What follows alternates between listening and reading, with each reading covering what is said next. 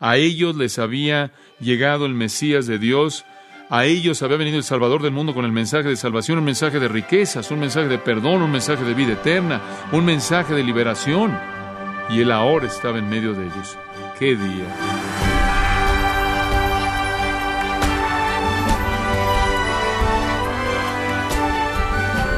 ¿Cómo puede saber si usted es el tipo de persona que el Señor salva? Puede que la pregunta que le acabo de formular le haya tomado por sorpresa. Después de todo, preguntar si usted es la clase de persona que el Señor salva puede sonar como una salvación basada en las cosas que usted hace, en sus obras, ¿no es cierto? Eso no es bíblico. De hecho, no lo es cuando usted considera las palabras del Señor Jesucristo en el capítulo 4 de Lucas, y encuentra que Jesús estaba describiendo en términos muy específicos las personas que recibirían la salvación. La pregunta es, ¿es usted esa clase de persona? Averígüelo a continuación mientras John MacArthur continúa con su estudio. ¿Soy yo la clase de persona que Dios salva? Cuando la gente sabe de Jesucristo y conoce los hechos de Jesucristo y no creen, solo hay una razón por la que no creen. Toda persona que rechaza a Jesucristo como Mesías y Salvador lo rechaza por la misma razón y esa razón les será presentada de manera clara mediante las palabras de Jesús en el texto de nuestro mensaje. Abra su Biblia al cuarto capítulo de Lucas. Esta es una de esas porciones cautivadoras y poderosas de la Biblia. Jesús es el orador y el maestro en este pasaje, como ustedes saben, a partir de nuestro estudio la semana pasada. Sus palabras capturaron el momento de una manera en la que fue algo asombroso y todavía nos cautivan con su poder y su fuerza. Regresemos al versículo 16 en Lucas 4 y retomemos la escena en donde realmente comienza. Y Jesús volvió en el poder del Espíritu a Galilea, versículo 16. Vino a Nazaret donde se había creado y en el día de reposo entró en la sinagoga conforme a su costumbre y se levantó a leer. Y se le dio el libro del profeta Isaías, y habiendo abierto el libro, halló el lugar donde estaba escrito El Espíritu del Señor está sobre mí, por cuanto me he ungido para dar buenas nuevas a los pobres, me he enviado a sanar a los quebrantados de corazón, y a pregonar libertad a los cautivos y vista a los ciegos, a poner en libertad a los oprimidos, a predicar el año agradable del Señor. Y enrollando el libro lo dio al ministro y se sentó. Y los ojos de todos en la sinagoga estaban fijos en él. Y comenzó a decirles, hoy se ha cumplido esta escritura delante de vosotros. Imagínese que llega a la iglesia hoy esperando oírme predicar, y el Señor Jesucristo aparece en persona para decirles que Él ha venido para cumplir todas las profecías de su segunda venida, todas las profecías de la gloria de su reino de salvación en la tierra. Imagínese que hubiera llegado esta mañana y Jesús estuviera de pie en el púlpito para decirle que el tiempo del cumplimiento de todas las profecías es ahora y Él comenzaría llevándonos al cielo en las glorias del rapto a los hogares que Él ha preparado para nosotros ahí. Bueno, eso es algo como los judíos en la sinagoga de Nazaret experimentaron ese día. Durante toda su vida habían visitado esa sinagoga y habían estado oyendo lectura tras lectura de la Torá, la ley y la Haftará, los profetas, y sermón tras sermón, en día de reposo tras día de reposo, a lo largo de milenios, y no es que siglos de años, y habían oído muchos sermones acerca del Mesías, y habían leído muchas escrituras acerca de su venida, pero de pronto, en este día de reposo, en el año 28, Él estaba ahí. Y todos esos años en los que se habían congregado para oír la ley y los profetas y la ley y los profetas que hablaban del Mesías, habían venido a la sinagoga, la cual, como Filo la llamó, era una casa de instrucción en donde las escrituras eran leídas y explicadas. Muchas, muchas veces el texto era mesiánico y muchas veces el texto era leído y explicado y sus corazones estaban llenos de esperanza con la llegada del Mesías. Pero en ese día, el Mesías mismo es el lector y él es el expositor. Mesías el Hijo de Dios mismo es el mafeter a quien el Kazán le entrega el Haftarah. Es verdad que la reputación de Jesús había estado creciendo y esa es la razón por la que estaban tan emocionados porque él iba a hablar en la sinagoga, en su sinagoga. Los versículos 14 y 15 nos dicen, hablando de él, que se difundió su fama por toda la tierra de alrededor. y enseñaba en las sinagogas de ellos y era glorificado por todos. Su reputación estaba creciendo ya para cuando llega a esta sinagoga en Nazaret, en donde él inicia este año y medio de ministerio en Galilea. Entonces, él ya ha estado ministrando por casi un año en el sur, en Judea, con unas cuantas visitas a Galilea. Entonces, la reputación está empezando a crecer acerca de él y él viene ahora a esta sinagoga en la que él asistió de niño. Y sí, como los historiadores nos dicen, la ciudad de Nazaret tenía unas veinte mil personas, habrían habido muchas sinagogas, eran como iglesias locales en ciudades en el día de hoy y habrían habido muchas en una ciudad dada habían muchas sinagogas y esta era la sinagoga en la que él creció, con todos los rostros que él conocía. Él habría ido a esa sinagoga, habría visto a sus tías, a sus tíos, sus medios hermanos, medias hermanas, y sus primos y parientes distantes y lejanos y amigos y vecinos. Todas eran rostros familiares de su vida ahí. Pero este era un día muy diferente porque ahora él tomó el lugar del Mesías y les declaró que él era el cumplimiento de toda la profecía mesiánica. Él era el ungido que habían esperado por tanto tiempo. Él era el Salvador del mundo.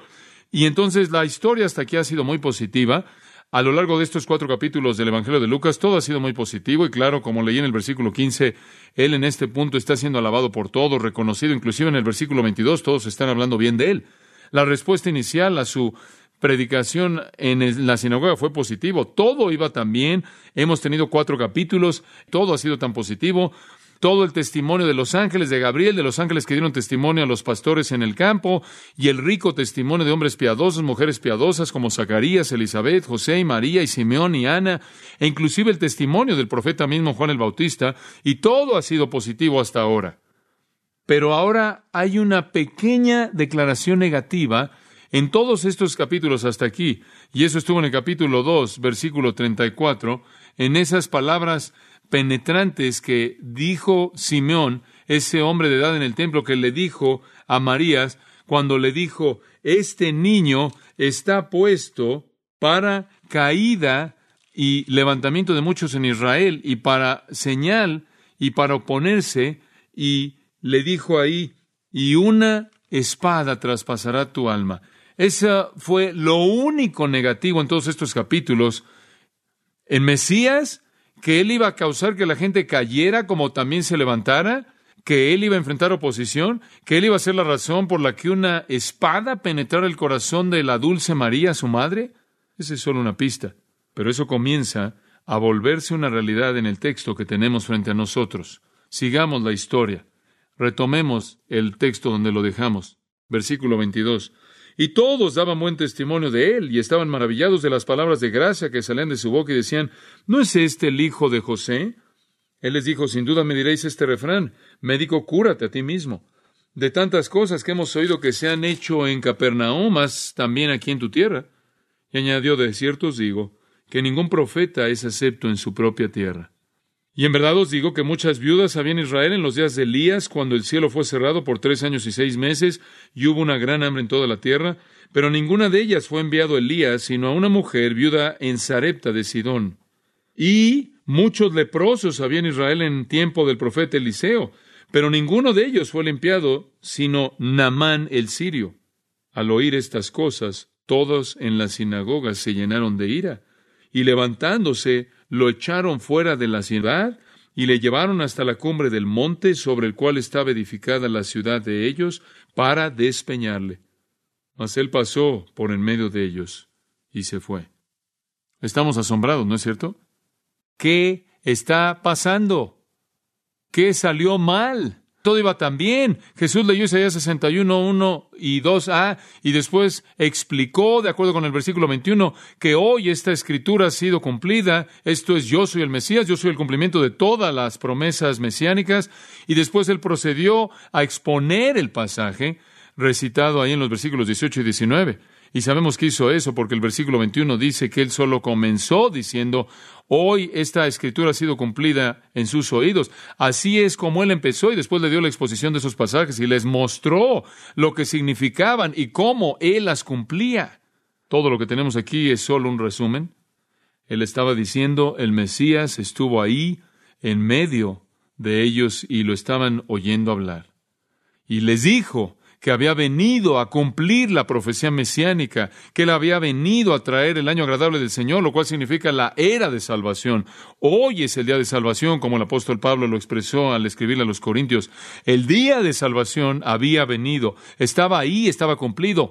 Él, el Salvador que traería la salvación, estaba enfrente de ellos y estaban oyendo su voz y viendo su rostro. Él estaba ahí. Y con él vino salvación a los pobres, a los prisioneros, y a los ciegos y a los rechazados, a los que estaban afligidos, los oprimidos, los que estaban abrumados. ¿Qué es lo que decía ese sermón que él predicó? Bueno, la salvación está disponible, está disponible para aquellos de ustedes que confiesan su pobreza espiritual, que confiesan su esclavitud espiritual, que confiesan sus tinieblas espirituales, que confiesan su derrota espiritual. A ellos les había llegado el Mesías de Dios, a ellos había venido el Salvador del mundo con el mensaje de salvación, un mensaje de riquezas, un mensaje de perdón, un mensaje de vida eterna, un mensaje de liberación. Ahora estaba presente y él ahora estaba en medio de ellos. ¡Qué día! ¡Qué día! Ningún día de reposo jamás comenzó de una manera tan maravillosa, ningún día de reposo jamás terminó de una manera tan trágica. De hecho, es un shock te amarra a la página entender cómo es posible que esto sucedió, cómo es que resultó salir tan mal, cómo es que Jesús permitió que esto pasara. Al principio sus palabras fueron recibidas bien. Observen el versículo 22, y todos daban buen testimonio de él. Oh, no quiere significa eso que creyeron en él como el Mesías, solo significa que tuvieron una buena recepción. En esa sinagoga que estaba a reventar, fue positiva inicialmente la respuesta. Estaban hablando bien de él. ¿Y qué estaba atrás de esas palabras buenas? Estaban maravillados de las palabras de gracia que salían de su boca. Hubieron algunas cosas de las que probablemente dudaban, en este mensaje. Digo, algunos de ellos se hubieran preguntado por qué dejó de leer allá a la mitad del versículo 19, por qué dejó de leer a la mitad de Isaías 61.2 el año agradable del Señor y por qué se detuvo cuando el resto del versículo decía y el día de la venganza de nuestro Dios, por qué dejó afuera la venganza. Algunos de ellos probablemente se estaban haciendo preguntas acerca de eso. Permítame ser muy honesto. Esperaban con mucho gusto la venida del Mesías. Honestamente, estaban con tanta esperanza porque llegara el Mesías y también aplicara su venganza sobre sus enemigos gentiles como lo estaban porque él llegara y trajera salvación a Israel. Odiaban a sus opresores. Debió haberle molestado a algunos de ellos que Jesús se detuviera ahí y no dijera nada acerca del día de venganza. Después de todo, Juan el Bautista en su ministerio, del cual todos conocían, Juan el Bautista había dicho, cuando el Mesías venga, Él los bautizará con el Espíritu Santo y con qué? Fuego, un fuego inagotable de juicio. Entonces, inclusive Juan había hablado de eso.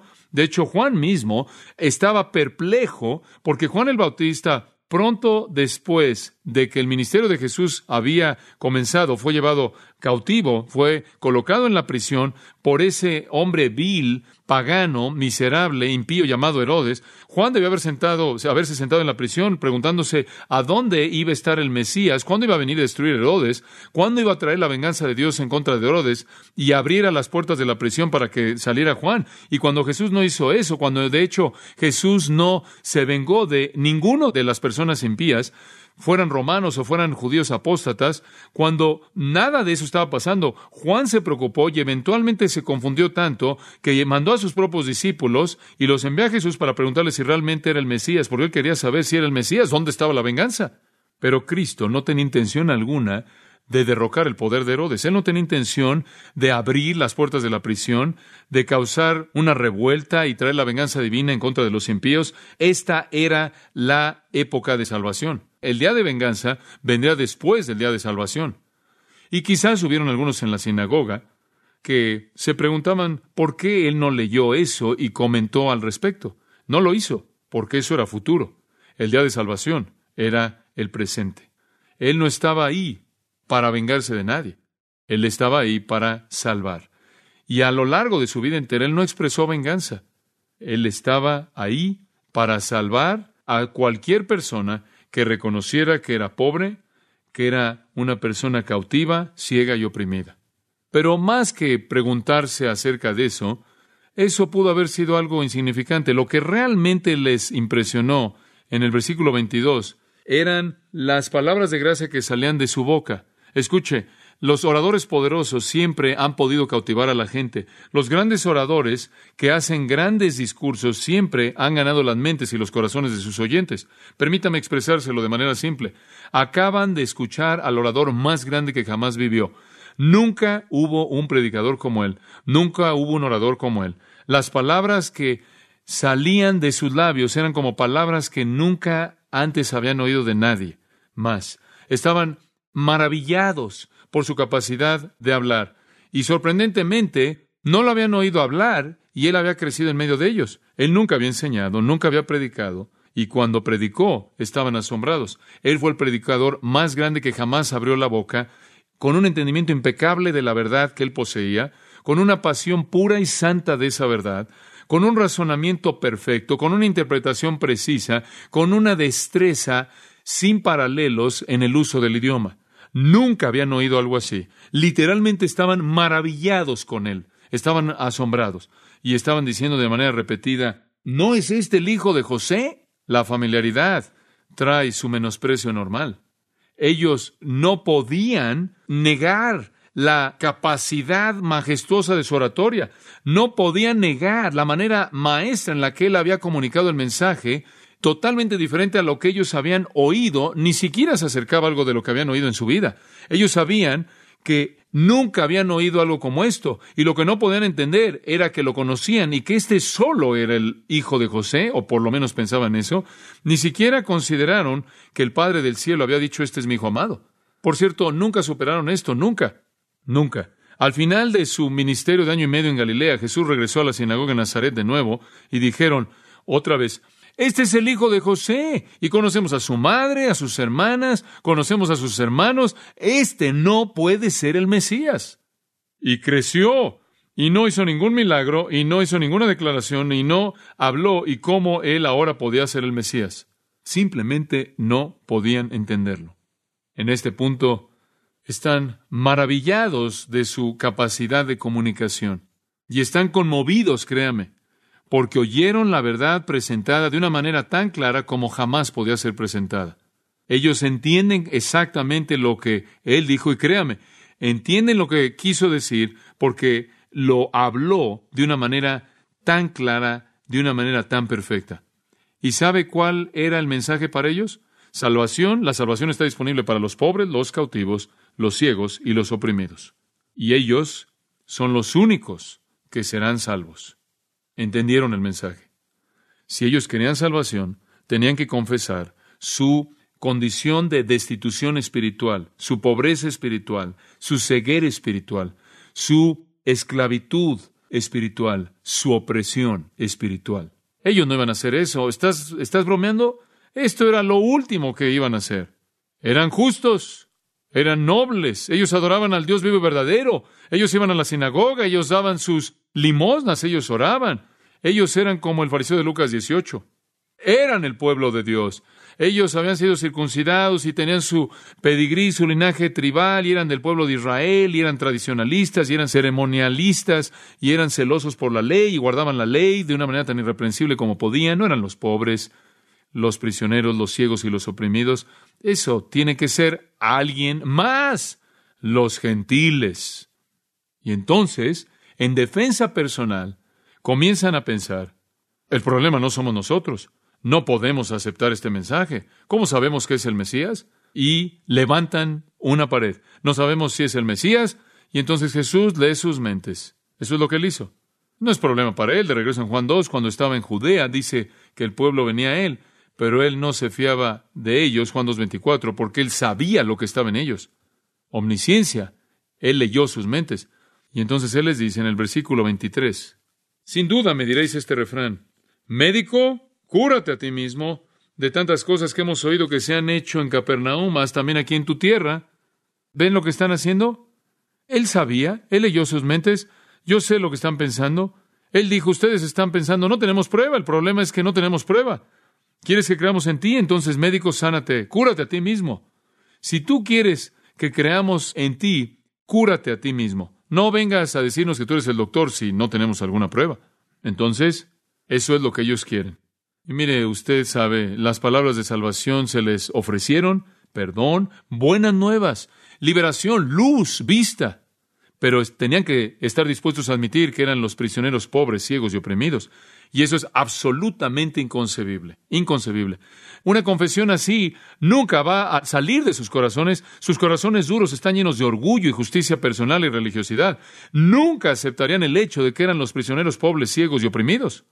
Y Jesús sabía eso, porque Jesús conocía sus corazones. Él lo sabía. ¿Y sabe qué? Nunca fue una cuestión de milagros, porque los milagros no prueban nada acerca de eso. Si Jesús hiciera un milagro, eso prueba que Él podía, escuche con atención, salvar a pecadores. Si Jesús hiciera un milagro, ¿eso es prueba de que Él puede transferir a la gente del reino de las tinieblas al reino de la luz? Si Él hace un milagro, ¿eso prueba que Él puede salvar su alma del infierno? Si Él hace un milagro, ¿eso prueba que Él puede darle vida eterna y llevarlo al cielo? No, no pruebe eso. Usted puede tomar a todos los que hacen milagros, a todos los supuestos hacedores de milagros, todos los hacedores demoníacos de milagros de Janes y Jambres y los magos egipcios, hasta Simón el mago en el Nuevo Testamento, puede tomar a todos los oráculos del Delfos y a todos los hacedores de milagros históricos supuestos de magia negra y magia blanca y unirlos y tomar a todos los sanadores de fe, hocus pocus y a los televangelistas y alinearlos y que hagan todos sus milagros y cuando terminen con sus milagros sean verdaderos o falsos, no prueban que Jesucristo puede salvar a alguien del infierno. Y ese no era el punto medular con estas personas, porque ni siquiera cuestionan que Jesús pueda hacer milagros. Lo único que quieren que haga es que Él haga en Nazaret lo que fue hecho en Capernaum a más de 30 kilómetros de distancia. Ya habían recibido el reporte de lo que había pasado ahí, no cuestionaban eso. Ellos tenían reportes de testigos oculares de lo que Jesús había hecho cuando estuvo ahí durante ese primer año de ministerio. Él pasó algo de tiempo ahí. No sabemos cuántas visitas él hizo. Sabemos de una en particular que se indica en el segundo capítulo de Juan. También sabemos que en Juan 1 estuvo ahí para llamar a algunos de sus discípulos. Pero él había hecho algunos discípulos ahí también, como el milagro de las bodas de Caná, cuando él hizo el vino de la nada. Y hubieron otros milagros que ocurrieron en Judea que debieron haber sido bien conocidos para los galileos, que estaban con frecuencia ahí en la Pascua y en otras fiestas. Entonces la información acumulativa de los milagros estaba creciendo y creciendo y nunca nadie cuestionó eso. Pero permítame decirle algo, conforme usted estudia el Nuevo Testamento, nunca la población judía o los líderes judíos cuestionan los milagros de Jesús, nunca. Nunca los cuestionaron. En Juan 11:47 los fariseos, los principales sacerdotes dijeron, este hombre está haciendo milagros. Nunca cuestionaron eso, no había duda en sus mentes. Esta no es una pregunta honesta, por favor. Nos gustaría creer en ti. Prueba que tú eres el Mesías. Nos gustaría creer que tú eres el que puede tomar a los que son espiritualmente pobres y hacerlos ricos, a los que están espiritualmente cautivos y liberarlos, a los que son espiritualmente ciegos y hacerlos ver, los oprimidos espiritualmente y son temerosos y librarlos. Nos gustaría creer eso. ¿Podrías, por favor, hacer que de alguna manera algo pasara en el aire, hacer unas vueltas de carro en el aire, en el espacio y regresar? Eso no prueba nada. Ellos sabían que él hacía milagros, inclusive lo dijeron. Oímos lo que fue hecho en Capernaum, hazlo aquí en tu ciudad. No están cuestionando eso, no están cuestionando que lo hicieron. Están diciendo, hazlos aquí. Esa no es, este no es un problema honesto de evidencia.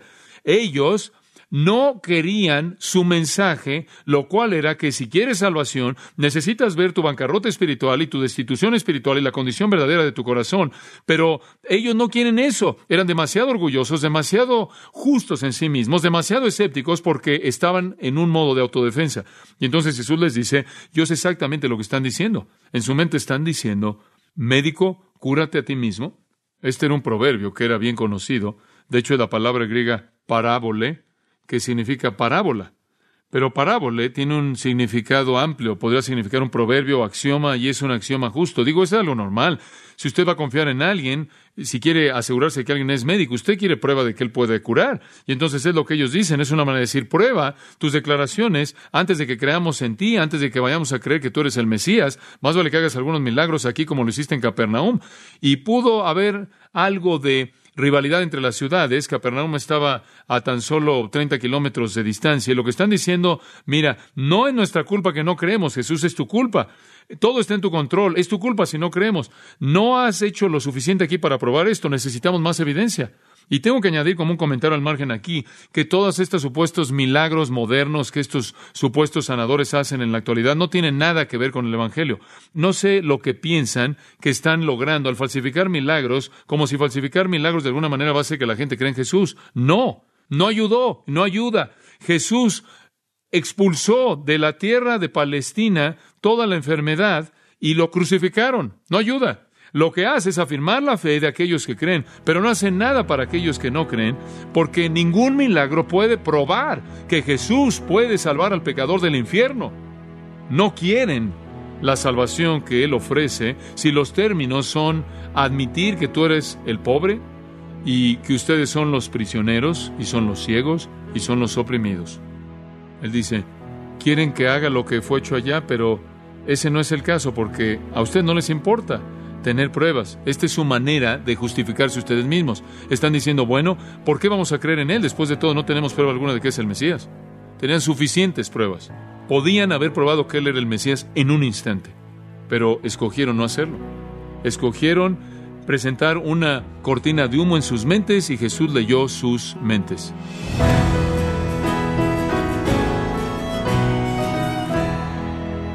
No es la evidencia la que lleva a la gente a Jesucristo, es solo la obra del Espíritu Santo. Esto es lo que John MacArthur está mostrándonos en su estudio titulado ¿Soy yo la clase de persona que Dios salva? Aquí en gracia a vosotros. Quiero compartirle que tenemos a su disposición fundamentos de la fe. Recuerde que es un importante estudio, libro que contiene tres lecciones que tratan verdades fundamentales que como creyente es importante comprender. Verdades acerca de la Biblia, Dios, la persona de Jesucristo, la salvación, la Iglesia, los dones espirituales, la voluntad de Dios, entre otros. También puede descargar de manera gratuita los mensajes del pastor John MacArthur, que forman parte de la serie Fundamentos de la Fe. Trece mensajes que están relacionados con cada una de las lecciones. Para ello le invito a que visite gracia.org para adquirir una copia o diríjase a su librería cristiana más cercana.